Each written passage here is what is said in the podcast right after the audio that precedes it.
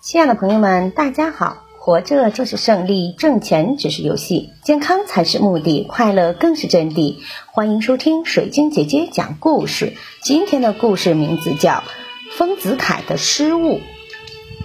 丰子恺是我国现代有名的画家，是一位卓有成就的艺术大师。可是有一回，他却犯了一个低级错误。一次，丰子恺做了一幅牵牛的画，画上一个人牵着两头羊，用了两根绳子，每根绳子牵一只羊。牵羊人在前面悠闲地走着。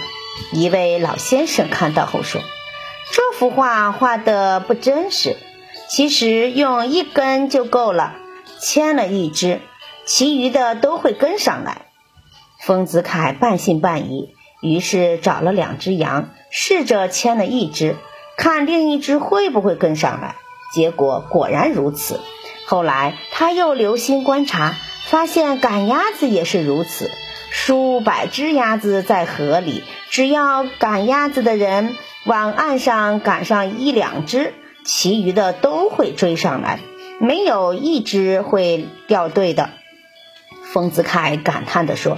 听君一席话，胜读十年书啊！感谢收听，再见。